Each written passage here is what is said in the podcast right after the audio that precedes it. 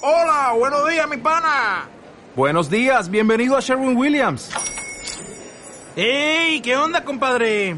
¿Qué onda? Ya tengo lista la pintura que ordenaste en el ProPlus app. Con más de 6.000 representantes en nuestras tiendas listos para atenderte en tu idioma y beneficios para contratistas que encontrarás en aliadopro.com. En Sherwin Williams somos el aliado del PRO. De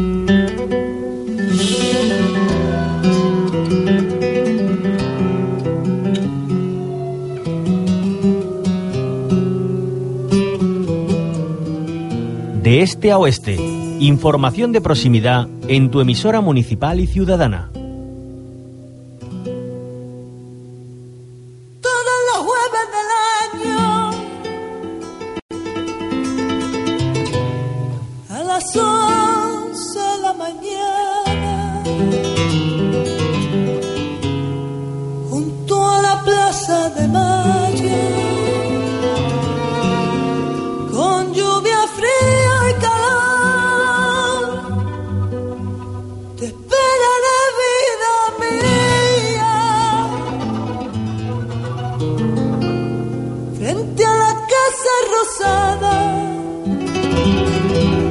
La espina de tu mirada, clavada en mi corazón.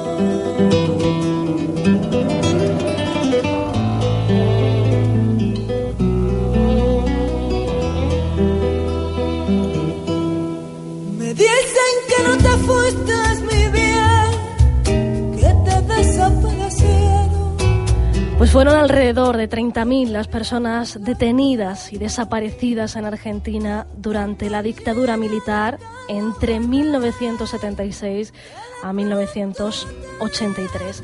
Miles ejecutadas tanto por las fuerzas de seguridad como por la Alianza Anticomunista Argentina, la llamada AAA.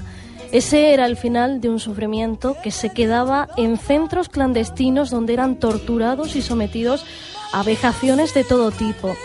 Las mujeres embarazadas eran mantenidas con vida hasta que daban a luz, esposadas y encapuchadas.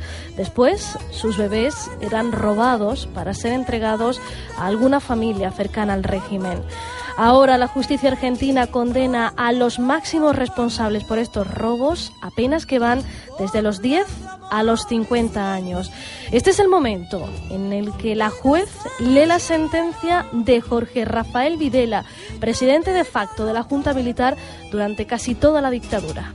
condenar a Jorge Rafael Videla de las demás condiciones personales obrantes en este encabezamiento por ser autor penalmente responsable 20 hechos que concurren materialmente entre sí a las penas de 50 años de prisión.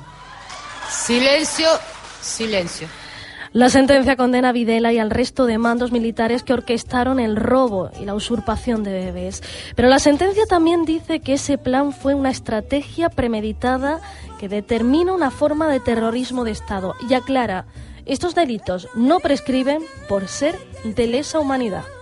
no hacer lugar a los planteos de prescripción de la acción penal interpuestos por las defensas por tratarse los hechos juzgados de delitos de lesa humanidad implementados mediante una práctica sistemática y generalizada de sustracción, retención y ocultamiento de menores de edad, haciendo incierta, alterando o suprimiendo su identidad en ocasión del secuestro, cautiverio, desaparición o muerte de sus madres, en el marco de un plan general de aniquilación que se desplegó sobre parte de la población civil con el argumento de combatir la subversión, implementando métodos de terrorismo de Estado durante los años 1976 a 1983 de la última dictadura militar. El juicio se ha centrado en 35 de los más de 400 casos de apropiación ilegal. 28 de ellos se refieren a personas que recuperaron su identidad gracias al trabajo y la investigación y la dedicación de las abuelas de Plaza de Mayo, a quienes, por cierto, está dedicado este tango de Carlos Cano que escuchamos de fondo. Uno de esa, una de esas niñas robadas que ha conseguido recuperar su verdadera identidad señalaba después del juicio que todavía hay que luchar contra la impunidad. Queda una tarea enorme porque todos los sectores civiles e intermedios siguen impunes. Hoy nos acercamos a esta sentencia que vuelve a condenar a Videla a cadena perpetua y que hará que pase los últimos años de su vida en la cárcel. Para ello, para hablar de cómo lo han vivido también los argentinos eh, de, de, aquí, de esta parte de, la orilla que viven con nosotros en Andalucía, tenemos al otro lado del teléfono a Gerardo Márquez, presidente de Casa Argentina en Málaga. Señor Márquez, buenos días, bienvenido. Hola, buenos días. ¿Cómo han vivido estas sentencias? Que, como decimos, no solo afecta a Videla, pero quizá Videla sea el más representativo.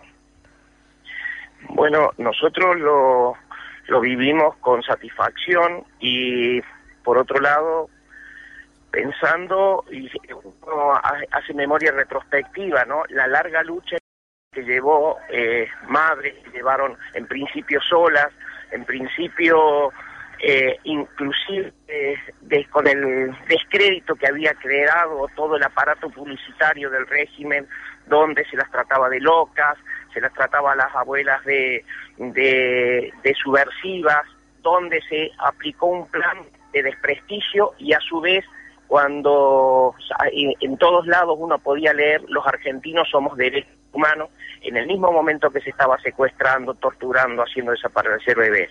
Ese trabajo, ese trabajo de, esclarecimiento en la población durante muchos años ha hecho efecto y ha logrado lo que hoy se está logrando, que es poner a los genocidas en su a los genocidas en su sitio. Pero por otro lado, hoy tenemos que salir a buscar a otros responsables y es hacia donde estamos yendo, que son los que posibilitaron las grandes multinacionales, grandes grupos económicos que financiaron y fueron este, partícipes de esta política de, de, de asesinato que se generó en nuestro país para imponer un modelo. Eso es hoy los organismos de derechos humanos están trabajando sobre eso y esperamos dentro de poco tiempo ver a esos responsables económicos del genocidio también económico sentados en el banquillo de los acusados. Eh, Gerardo Márquez, en el juicio eh, se han escuchado testimonios durísimos, donde se narraba, por ejemplo, que las madres parían encapuchadas y esposadas. Eh, fueron tiempos muy difíciles, ¿no? Fueron tiempos muy difíciles, tiempos de persecución, tiempos de tortura.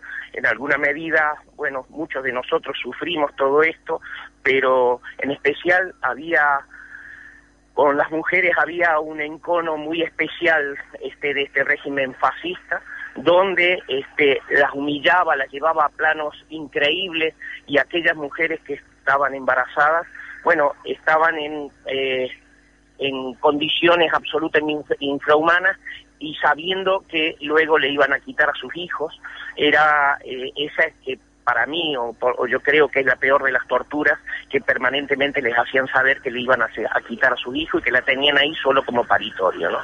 Eh, eso ha sido una política sistemática eh, y, bueno, por suerte, hoy por el trabajo de las madres se han recuperado pero todavía se está buscando gran cantidad de criaturas este, que, eh, bueno, ha sido entregada a manos de, generalmente, como decía, de cómplices del régimen. ¿no? Mm.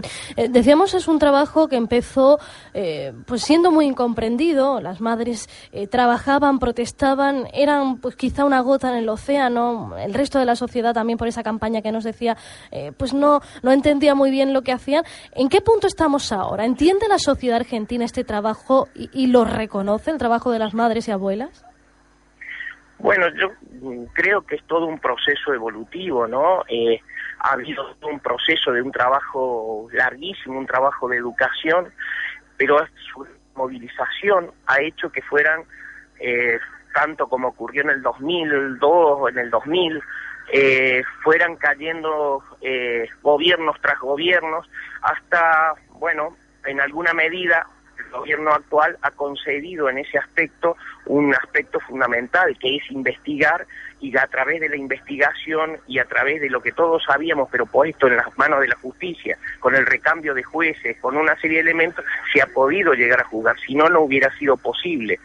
Y eso a su vez ha hecho que hoy se estén dando cátedras de derechos humanos en la universidad, se esté dando en los institutos la historia de lo que pasó y se esté discutiendo, e hijos y madres, esté la Universidad de Madres de Plaza de Mayo, hay todo un trabajo muy de fondo hecho, ¿no? Un trabajo de muchos años, un trabajo de una organización realmente increíble en ese sentido. ¿no? Hay quien puede pensar, eh, Gerardo Márquez, sobre todo para los que, bueno, pues han vivido eh, desde lejos todo esto de la dictadura, bueno, pues que son personas muy mayores, Viñone tiene ahora 84 años y que, bueno, pues que la justicia debería ser, en cierto modo, benévola. Ante esos argumentos, ¿ustedes qué dicen? No, eh, la justicia debe ser justa y la justicia indica que aquel que asesina, que aquel que eh, eh, termina, que aquel genocida como lo han sido, porque en mi provincia había un general, Luciano Benjamín Menéndez, también juzgado, que decía de que para que Argentina fuera lo que tenía que ser, tenían que desaparecer dos generaciones completas, que era como un cajón de manzana en la que había dos filas podridas, esas dos generaciones tenían que desaparecer, ser exterminadas. Eso es genocidio y esos genocidas no pueden quedar impunes, eso no hay edad, pero fundamentalmente más que allá de la persona, lo que debe ser juzgado es ese proceso, ese proceso de instauración de un modelo que no eh, no reparó en asesinatos para eh, llevarnos a una situación que luego terminó siendo eh, lo que se convirtió Argentina en económicamente en un prostíbulo económico, ¿no? Eh, eh, Gerardo Márquez, eh, no sé hasta qué punto tuvo que ver la participación de la Iglesia en todo esto, de la cúpula de la Iglesia en todo esto, y si también han, bueno, pues han estado sometidos a juicio y, a, la justicia. Bueno, la, a ver, hay tres, tres sectores de la Iglesia, ¿no? Un sector que hace pocos días vivimos, se, se rememoró eh, el asesinato de un sector o cinco curas eh, que habían luchado al lado del pueblo, eh, un montón de sacerdotes individualmente que fueron luchadores junto al pueblo. Por otro lado estaba un sector de la iglesia que directamente participaba adentro de la eh, sacerdotes que participaban adentro de los campos de exterminio eh, bendiciendo la tortura y eso está comprobado y están siendo juzgados. Y después la iglesia como institución en ese momento en Argentina callaba y avalaba y, y, en alguna medida ese silencio era cómplice de, de, lo que se estaba gestando en Argentina. Nosotros en ese sentido creemos que también se debe juzgar y se está juzgando, pero debemos poner las cosas en su lugar. Se deben juzgar también el procedimiento político de silenciar, de tapar, de, de acallar, porque eso era lo que posibilitaba que siguiera existiendo, ¿no? Mm. Eh, ¿Puede ser em, Argentina un ejemplo para el resto de América Latina? Porque recordemos que, eh, bueno, América Latina vivió un periodo de, dictaduras que eh, recorrieron casi de norte a sur América Latina. Yo no sé si puede ser y no creo que ningún argentino pretenda ser el ejemplo en ese sentido. Lo que sí creemos es de que hay muchos pasos dados. En la experiencia que se ha recorrido en Argentina, en tanto en el aspecto de los, de los planes de exterminio que se han practicado, como los planes de eh, instauración de modelo, deben ser mirados tanto del resto de los países de Latinoamérica como de Europa en sí también, ¿no? Porque porque nosotros hacemos el acento por qué fue ese golpe militar, por qué ese plan de por qué ese plan de exterminio. Ese plan de exterminio fue para aplicar un modelo, el modelo de recorte, el modelo de flexibilidad laboral, el modelo de explotación como el que se está aplicando aquí. Y eso es lo que nosotros creemos que se debe tener presente. Y ese debe ser el ejemplo, cómo unido un pueblo, cómo unido y organizado pudo luchar contra lo que parecía invencible y está luchando, ¿no? Porque esta lucha no termina, es una lucha de larga de largo tiempo y que lleva mm, que todavía falta mucho, Mm. todavía falta muchísimo. Pues Gerardo Márquez, presidente de Casa Argentina en Málaga, enhorabuena por lo que le toca de, de esta sentencia, enhorabuena por la justicia que al final nos toca a todos y, y que sigan dándose pasos. Muchísimas gracias y muy buenos días. Gracias a ustedes, un abrazo grande.